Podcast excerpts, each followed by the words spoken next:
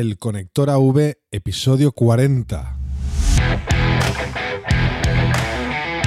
Avify, la primera comunidad online del sector audiovisual, te ofrece el Conector AV.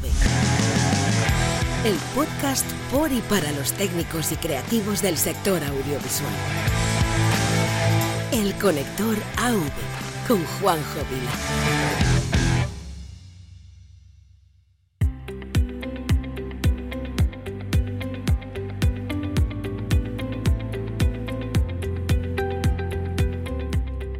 Hola, ya estamos aquí en el episodio, madre mía, 40, 40 episodios ya eh, ofreciéndote este podcast que empezó un poquito a raíz de la pandemia y, que pretendía dar visibilidad a todo el colectivo y bueno, ya han pasado 40 episodios. Se dice pronto. Y bueno, en el episodio de hoy, que es eh, la cuarta entrega de Marketing para Técnicos de esta serie, hablamos de una vez hecho ya el plan de marketing, ahora nos tenemos que posicionar en el mercado. Es decir, tenemos que hablar de en qué rango nos tenemos que meter de, nuestro caché. Es un tema un poquito polémico, un poquito peleagudo, pero, pero es necesario abordarlo.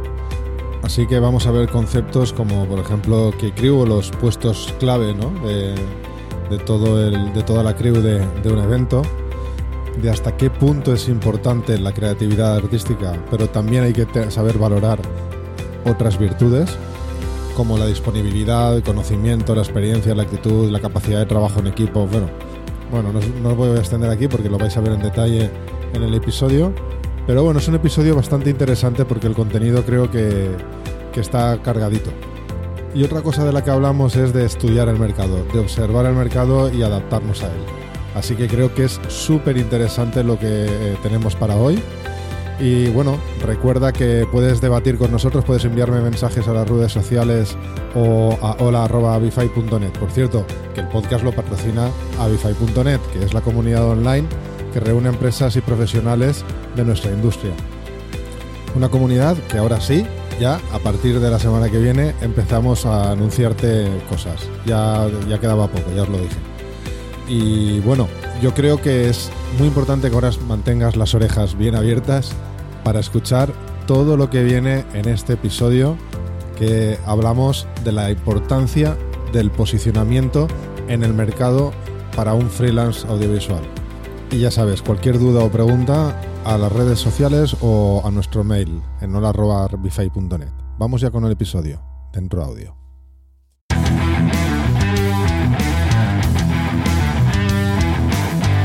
Avify, la primera comunidad online del sector audiovisual, te ofrece el conector AV.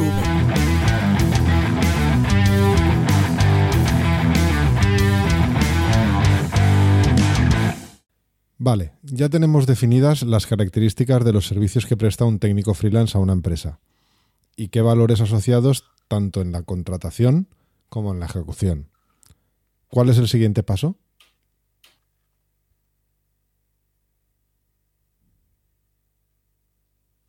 Bueno, hablamos un poco al principio de, yo creo, la primera, la primera parte de todo, que el marketing es el estudio del mercado al que nos dirigimos.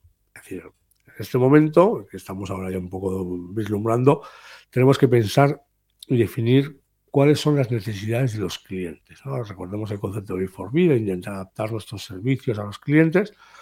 Es decir, vamos a intentar estudiar ¿Qué requiere que valore una empresa a la hora de contratar a un técnico? Que ya hemos visto un poco en la parte de valores, ya hemos dado bastantes pinceladas, pero bueno, vamos a matizarlo y ver qué es lo que requiere o valora la empresa cuando va a contratar a un técnico, que es aquello Perdona que, te interrumpa. ¿Qué es lo que valora? Pero esto es más que evidente. Una empresa de alquiler de audiovisuales valora en un técnico sus conocimientos, su experiencia, por supuesto el precio y obviamente la creatividad técnica a la hora de mezclar y operar un show. Sí no. Es decir, una empresa, por supuesto, valora la experiencia y el conocimiento técnico a la hora de contratar a un freelance o otro. Eso está claro. Pero no es tan sencillo. Lo primero, como ya he dicho antes, lo primero que valora la empresa es la disponibilidad. De igual, es caro o barato, que si no está disponible, ya no, no hay valoración que valga. Una vez que tiene claro qué técnicos están disponibles para un proyecto, evidentemente entra en juego el conocimiento técnico y la experiencia. Evidentemente, si has hecho ese evento antes, pues tienes mucho, mucho ganado. Si, tienes, si conoces el, equipo, el material que vas a manejar, pues eso es muy valorable. Y a esto hay que sumarle la actitud frente al trabajo, es decir, la capacidad de trabajo en equipo, que, que muchos proyectos pueden incluso pesar más que el conocimiento técnico. Es decir, si es un evento de 20 salas en un palacio de congresos, de salitas, de dos, dos fresnes, de una mesita y dos, dos micrófonos y unas peitas, dos cajitas, el conocimiento técnico tiene muy poco valor. O sea, eso, a ver, todo el respeto, pero eso lo puede montar casi cualquiera. Lo que hay valoras es montar eso en equipo muy rápido, combinar equipos de trabajo, que el montaje sea rápido, ágil, que la coordinación sea buena. Es decir, no siempre es el conocimiento y la experiencia. Bueno, te olvidas de la creatividad, de la importancia que tiene la creatividad. Bueno, no, no es eso. Lo que pasa es que la creatividad artística es una necesidad muy puntual en la empresa de audiovisuales. Es decir, otro tema si nuestro mercado como freelance lo orientamos a agencias de management, artistas, a producción técnica, con diseños, con operación. Bueno, dentro de la creatividad técnica eh, tiene mucha importancia en el diseño festival y demás, pero en el día a día, la mayoría, mayoría de los freelance que trabajan para empresas audiovisuales, pues no tiene tanta importancia. Es decir, sí que puede haber casos en que sea importante, sí, pero la inmensa mayoría no. En un evento corporativo se puede valorar, tener cierto criterio, cierto gusto en algunas posiciones claves para mezclar, pero tampoco es determinante. Al final, los, slides, el pasa slide lo, maneja el, el de la compañía cuando está dando su discurso y puedes tener más gracia en algunos aspectos o, en la elección de música de entrada, pues sí, pero no es determinante la creatividad artística. Decir. Entonces, claro, si hablamos del FH en un festival, por ejemplo, ¿no? Como responsable técnico, ¿tú qué preferirías? ¿Un operador de sonido que mezcle como Los Ángeles y que haga sonar las bandas como nunca?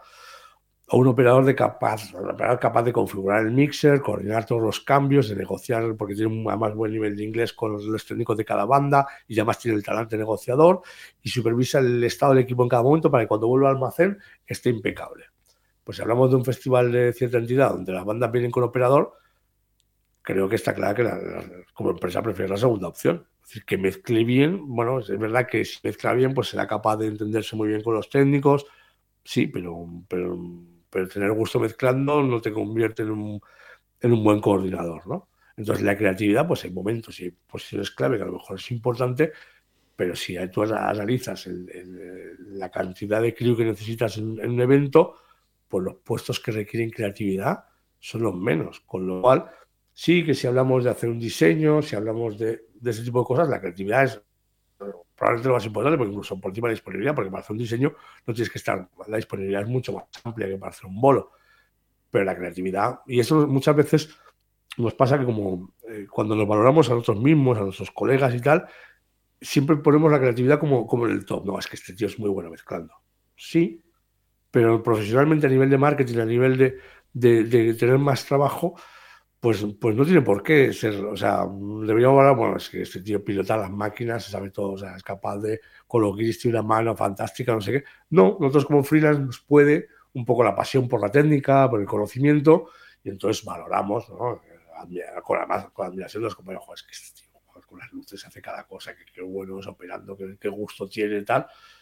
Sí, pero esa, esa visión no se corresponde con el mercado se corresponde, ya digo, en, en, posiciones muy puntuales y en trabajos muy puntuales, pero de verdad, o sea, iluminar una combi no le quiero quitar mérito, porque además, de hecho, me gusta trabajar con muy buenos iluminadores porque valores, eh, existe diferencia, aunque la mayoría de los clientes finales no sepan, no sepan apreciarla, pero en una convención que es luz blanca, mmm, la inmensa mayoría de los clientes finales no se diferencian, porque tampoco tienen eh, muestra para comparar. Es decir, tú no tienes una sala bien iluminada o súper bien iluminada y otra al lado idéntica mal iluminada para decir, bueno, pues esta está mejor. Eso, esos son los grandes problemas que tiene, que tiene la iluminación o el sonido. Pero sí que al final, iluminar una pequeña convención, pues hombre, luz blanca, pues creatividad. Hay gusto, una parte de gusto y tal, pero al final creatividad, creatividad pues no hay mucha, ¿no? Entonces, la creatividad es importante, pero en la, en la, mayoría de los casos no, no, no puntúa. ¿no? Disponibilidad, conocimiento y, exper experiencia, y experiencia, actitud, trabajo en equipo o, como comentabas puntualmente, creatividad. Pero estás obviando, no sé si de manera intencionada, un aspecto que puede ser clave. Y que es espinoso de tratar. Eh, es un poquito polémico. Y me refiero al precio, el coste del servicio para la empresa que te contrata. Ya aquí, bueno, esto es un tema como, sí, complejo, bueno, en realidad el precio, y estamos hablando de, estamos hablando de marketing, el precio no es tan determinante como a priori podríamos llegar a pensar. Me explico.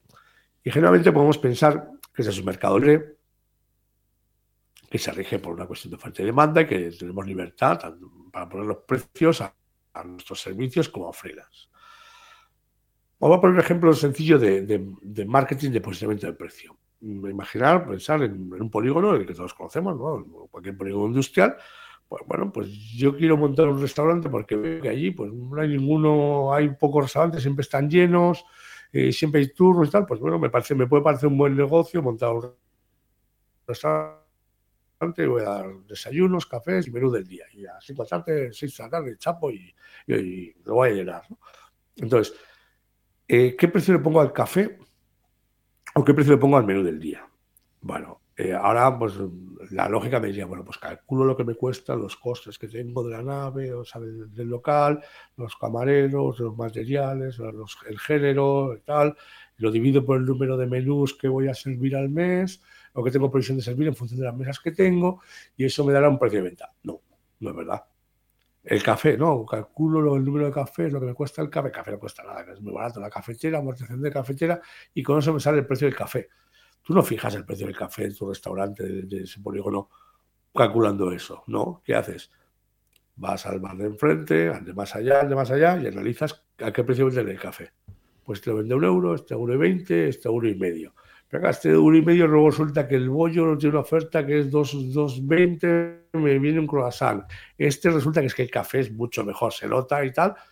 Entonces tú dentro de esa oferta que ya existe, decides a qué precio vas a vender tú tu café sabiendo que si es barato vendrá más gente, pero a lo mejor ganarás menos dinero por, café, pero sí en volumen, o que si lo pones más caro, pero das un atractivo, pues a lo mejor con el café, eh, o vendes el café barato para vender los bollos más caros, eh, haz un posicionamiento, pero en ningún caso se te ocurrirá poner el café a 5 euros porque es lo que crees que te va a costar, porque entonces en ese caso estás tan fuera del mercado que no, no venderás cafés.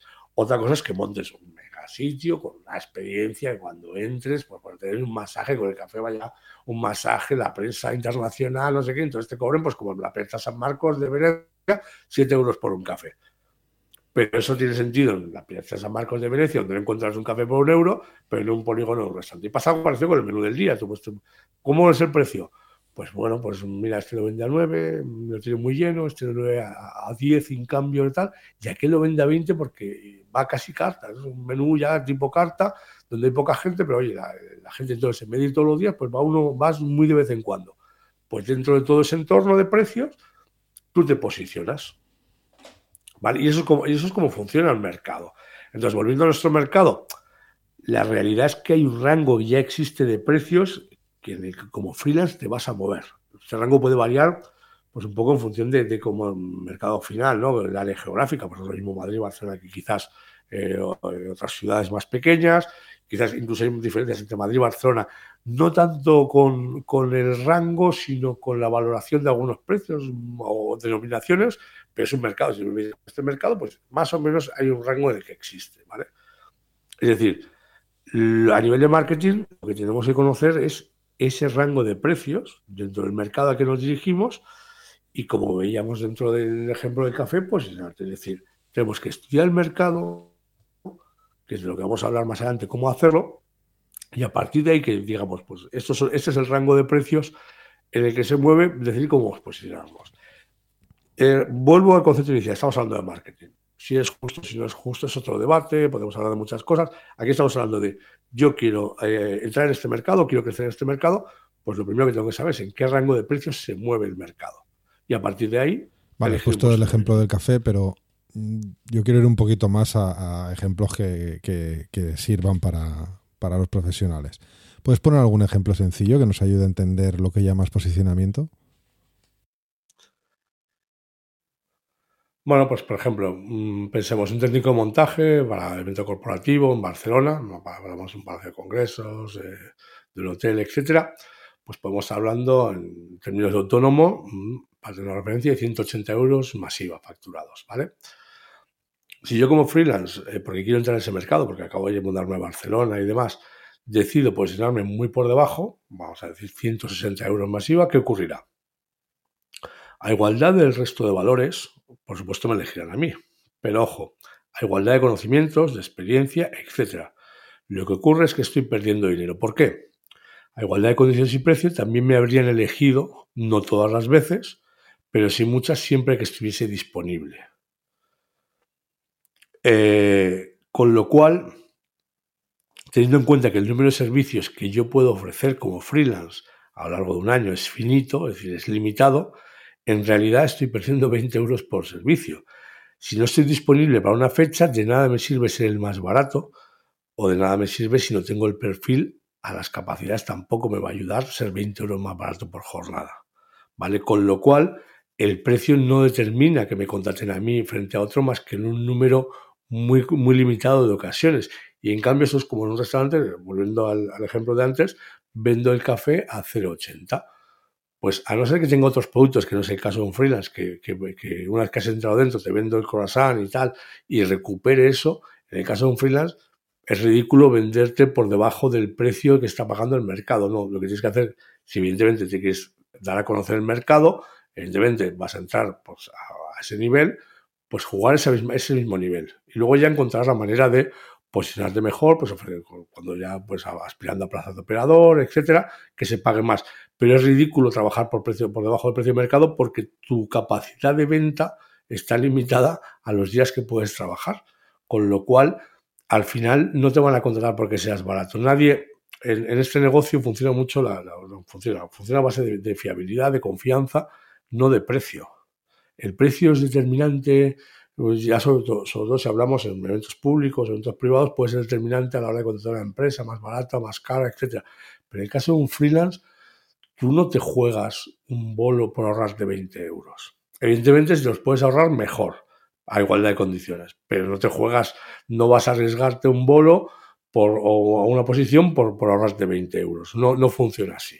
Evidentemente, eh, de la misma manera que puede haber buenos, buenos y malos profesionales, tanto como freelance como contratando, ¿no? Pero no es lo normal. Entonces, posicionarte por debajo es un error. Mm, posicionarte tienes que posicionar en donde están todos los demás que es algo que, reitero, es marketing, no es lo que tú decides, ni a lo mejor podemos discutir en, otro, en otra plataforma, en otro momento, si 180 es bueno, es, correcto, es poco, es mucho.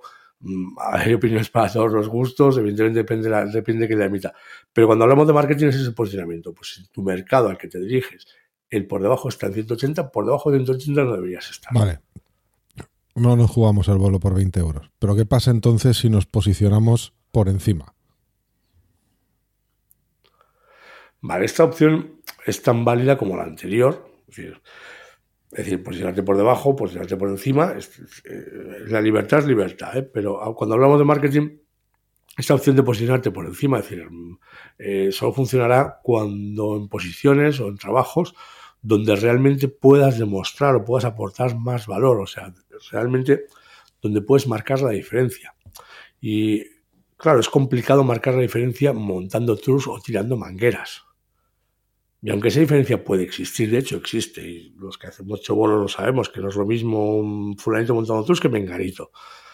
Pero esa diferencia, aunque exista, no tiene el valor que pueda justificar un coste más, más elevado porque sí.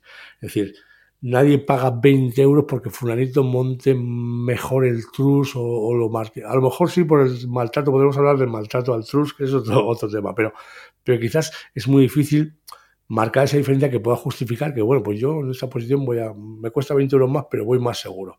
Pues tirando mangueras, a lo mejor no.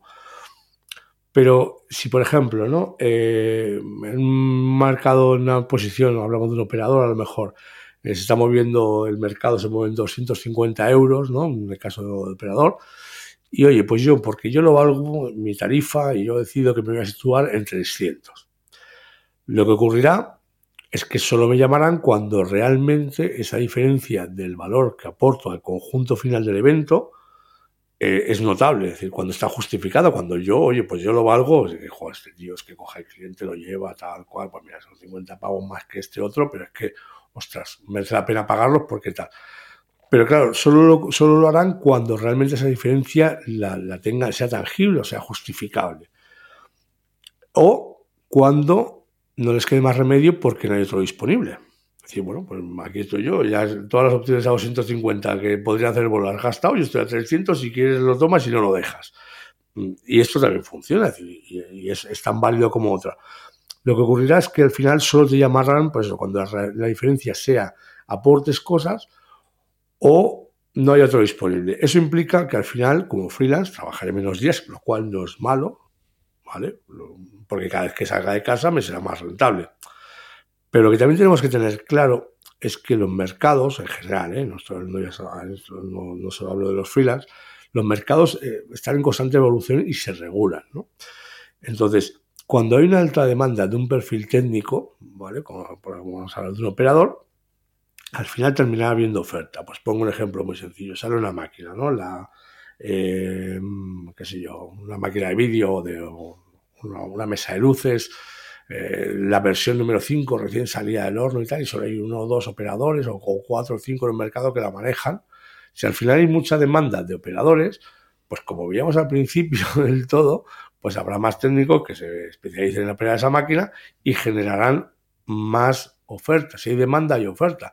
Con lo cual, tu posicionamiento 300 tiene una, una caducidad, eh, si es por conocimiento, porque yo manejo esta máquina, por eso cobro 300, tiene una, fecha de caducidad en el tiempo conforme el mercado vaya evolucionando y haya más oferta para cubrir esa demanda.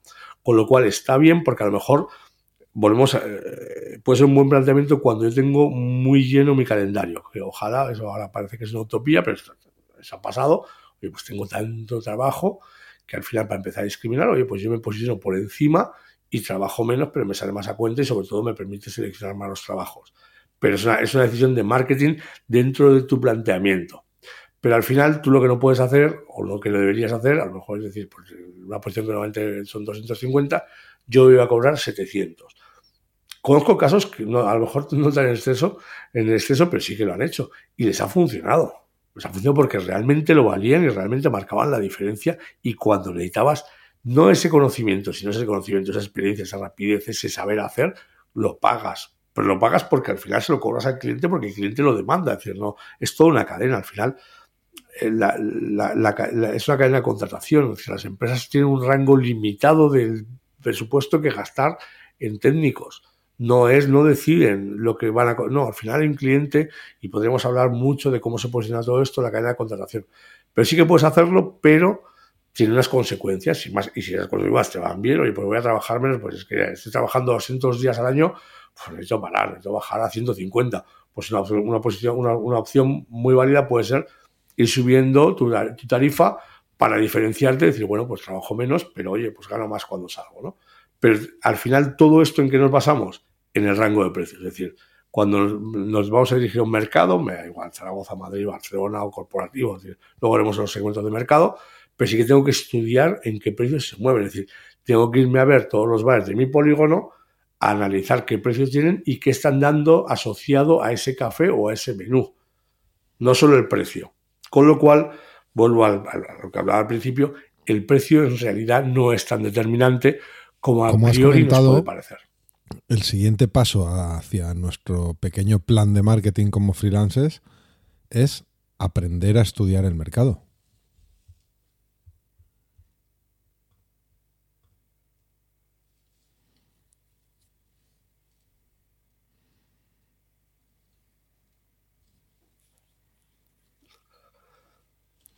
¿Y cómo podemos obtener esos datos?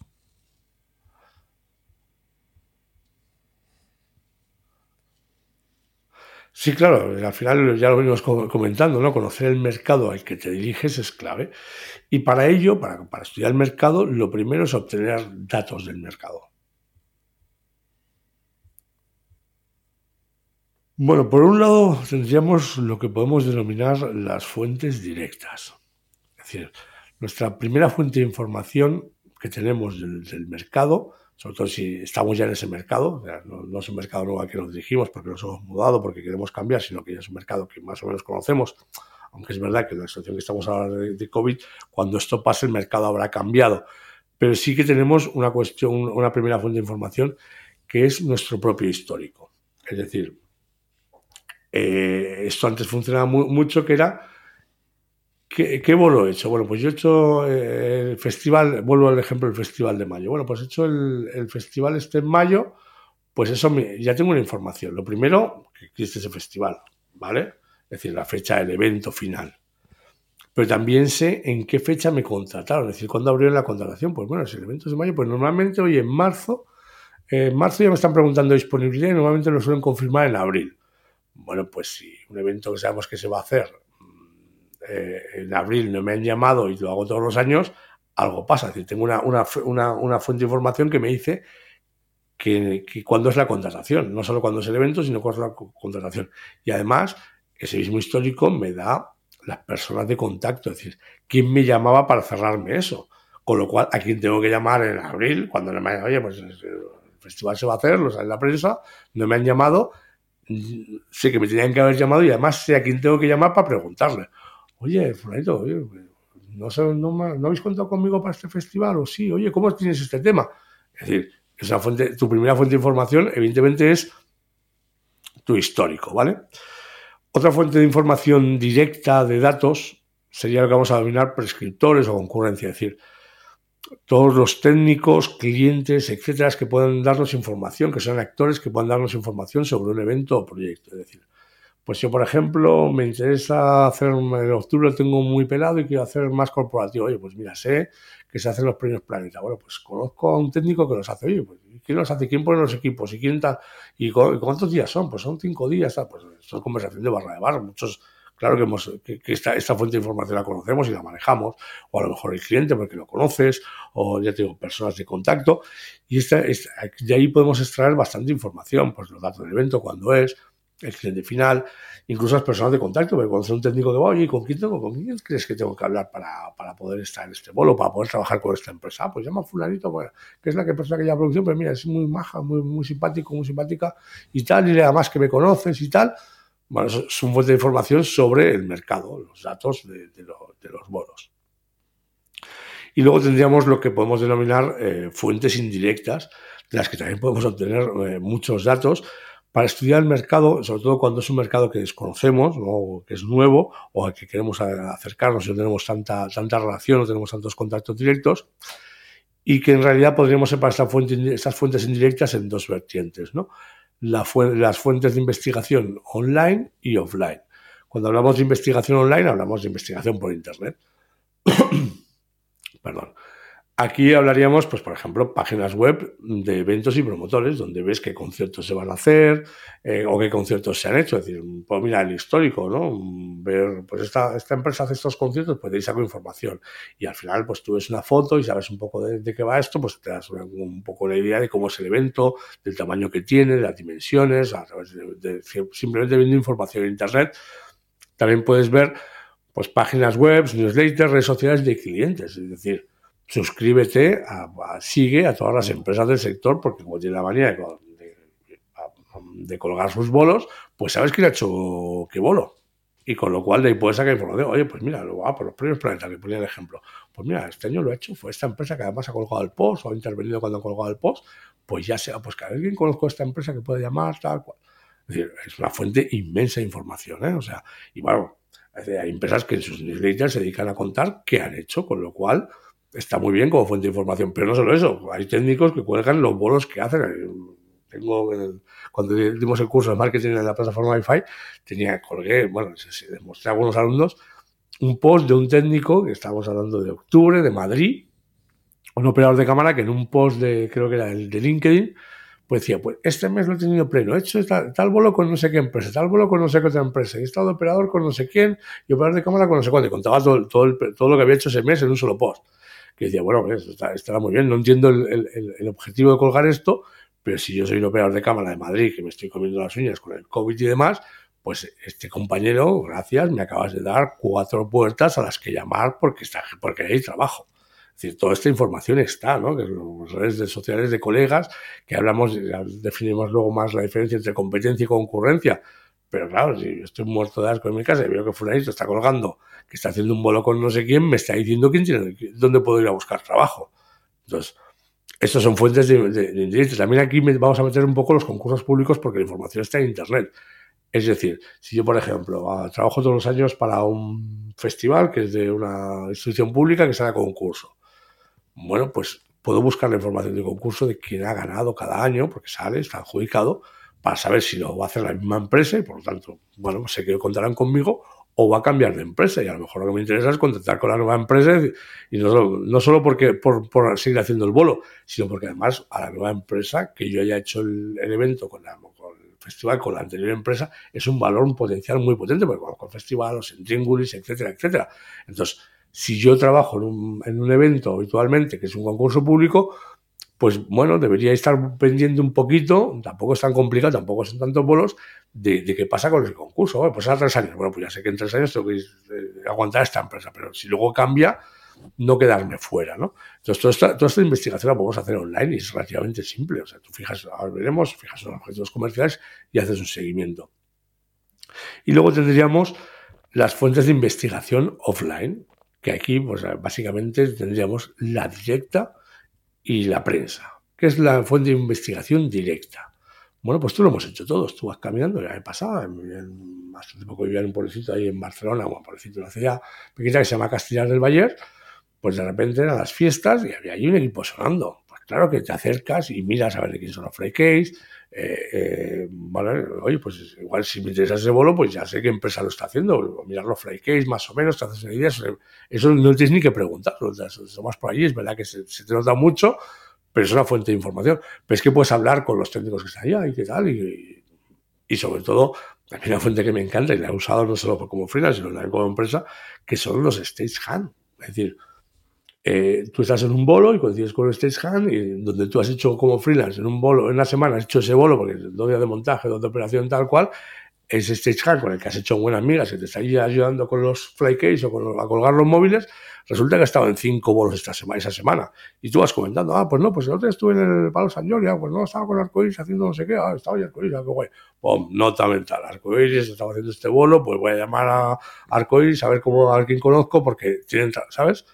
Hay mucha información, simplemente que esto, a ver, esto lo estoy inventando la pólvora. O sea, ¿cuántas, cuánto, ¿cuánta información hemos sacado tomando cervezas con colegas en los bares hablando de qué bolos has hecho? Ah, pues yo hice tal bolo. Ah, yo hice tal bolo. ¿Y, y tal? Ah, pues está muy bien, tal. Guau. Pues nota mental. Este bolo está muy bien. Voy a ver si puedo. ¿Vale? Y luego también eh, la prensa. Es decir, tú coges La Vanguardia o El Heraldo en Zaragoza, La Vanguardia en Barcelona, quizás El País en Madrid y las páginas locales y tienes los anuncios de los conciertos que se van a hacer y de los festivales que también aquí entraríamos un poco online, ¿no? La, la versión online. Yo lo, incluyo en offline porque, bueno, soy un señor mayor que todos los días procura leer el periódico de papel, ¿no? no, no todavía no, no, me he pasado a, a, leer, sigo, veo noticias por internet, pero yo tengo esa manía, ¿no? De coger el periódico. Ahí te salen los vuelos que se van a hacer, los que no. bueno, ahora mismo, por poner ejemplo sencillo, el Mobile World Congress, estamos viendo noticias de si sí, si no, constantemente. Bueno, pues al final cuando se confirme, pues habrá que activar, los técnicos de Barcelona activar rápidamente su protocolo de, bueno, pues se va a hacer el mobile, bueno, pues a ver con quién lo voy a hacer y reservarme las fechas cuanto más mejor, en mejor posición. Entonces, estas son las fuentes de, información que tenemos disponibles. Que ya digo que no estoy inventando la pólvora, que muchas las conocemos, pero a lo mejor nadie se ha percatado, y por eso lo, quería explicar bastante. Digo, oye, tú puedes hacerte el seguimiento, poder seguir en las redes sociales a una de las empresas con las que trabajas o con las que quieres trabajar, y ir viendo qué hace porque se te da información de, lo que está haciendo y si a lo mejor tú crees que estás muy bien posicionado y ves que esa empresa hace un montón de bolos y tú estás en tu casa, pues igual no estás tan bien posicionado como creías.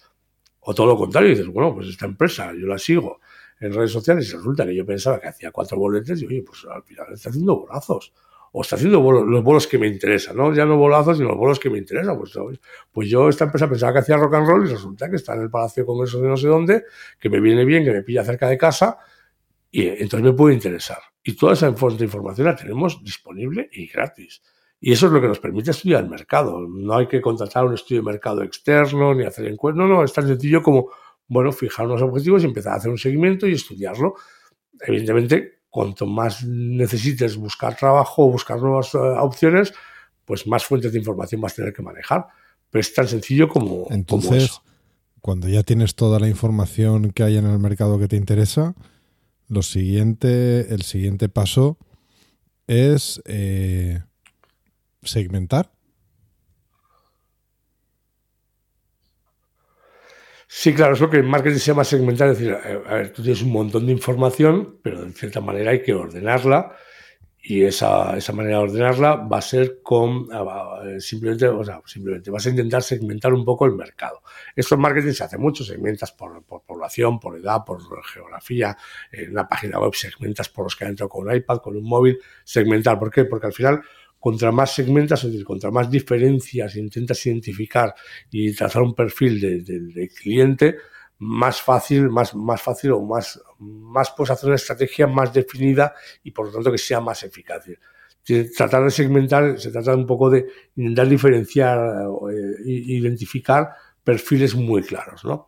Entonces, claro, cuando el, problema que tenemos nosotros en nuestro sector, en el caso de los freelance, y las empresas es que, bueno, si hablamos de segmentar el mercado, pues podríamos hacer los segmentos básicos, que sería pues, eh, el, segmento más corporate, ¿no? Aquí tendríamos eh, pues empresas audiovisuales que hacen corporate, hoteles y espacios, que hay hoteles y espacios que tienen material propio y demandan técnicos, y también productoras y agencias que a lo mejor, pues no el montaje, no el desmontaje, pero hay, agencias que ya se contratan la operación porque tienen su operador de confianza para sus bolos, para sus congresos, que siempre sea el mismo y tal.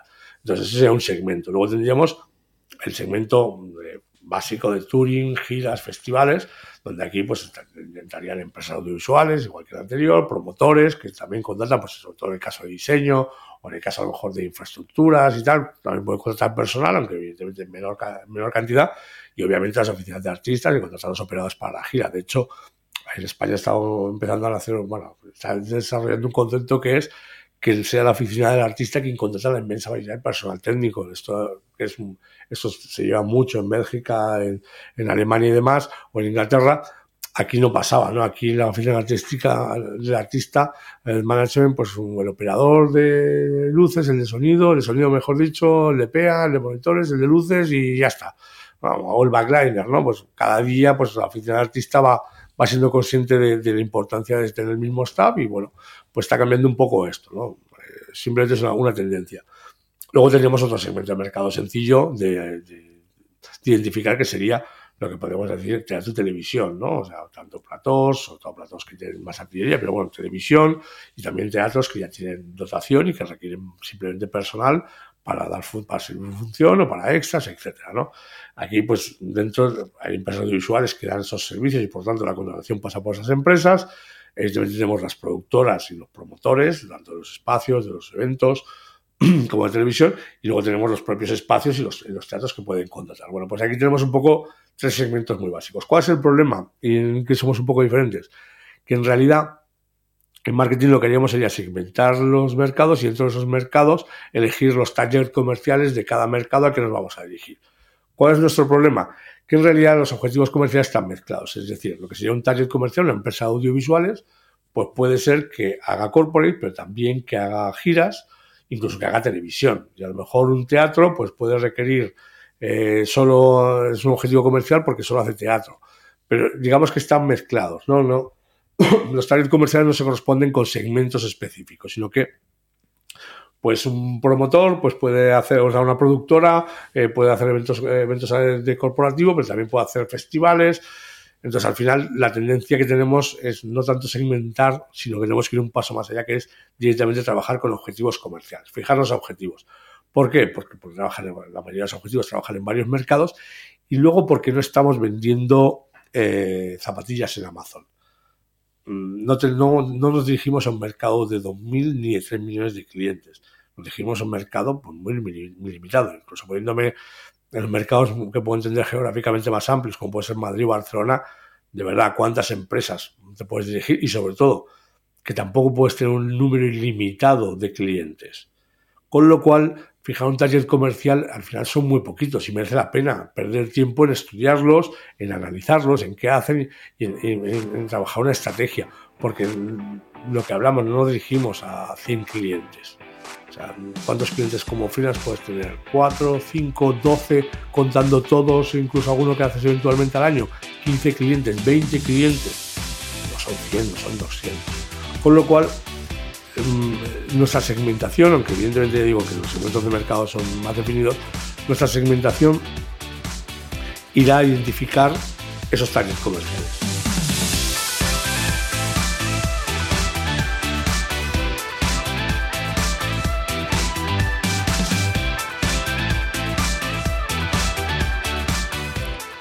Bueno, y hasta aquí el episodio número 4 de la serie de marketing para técnicos audiovisuales. Y nada, espero que te haya servido y creo que estamos tocando muchos temas. El de hoy era un poquito especial, creo, porque es bastante relevante el tema. Y nada, yo sigo animándote a que estés ahí eh, en el siguiente episodio, a que nos preguntes, a que debatas, a que nos a que discrepes con nosotros si lo consideras.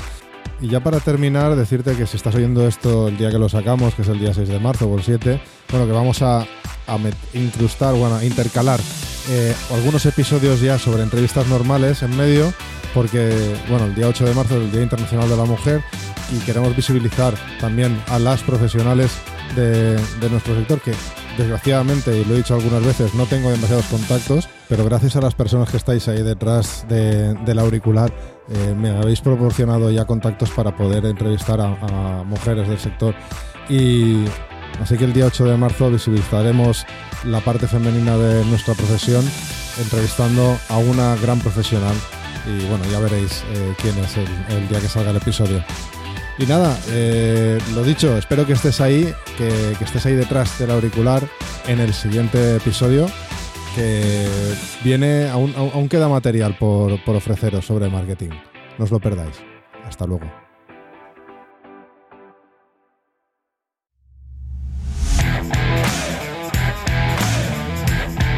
El Conector AV, el podcast por y para los técnicos y creativos del sector audiovisual.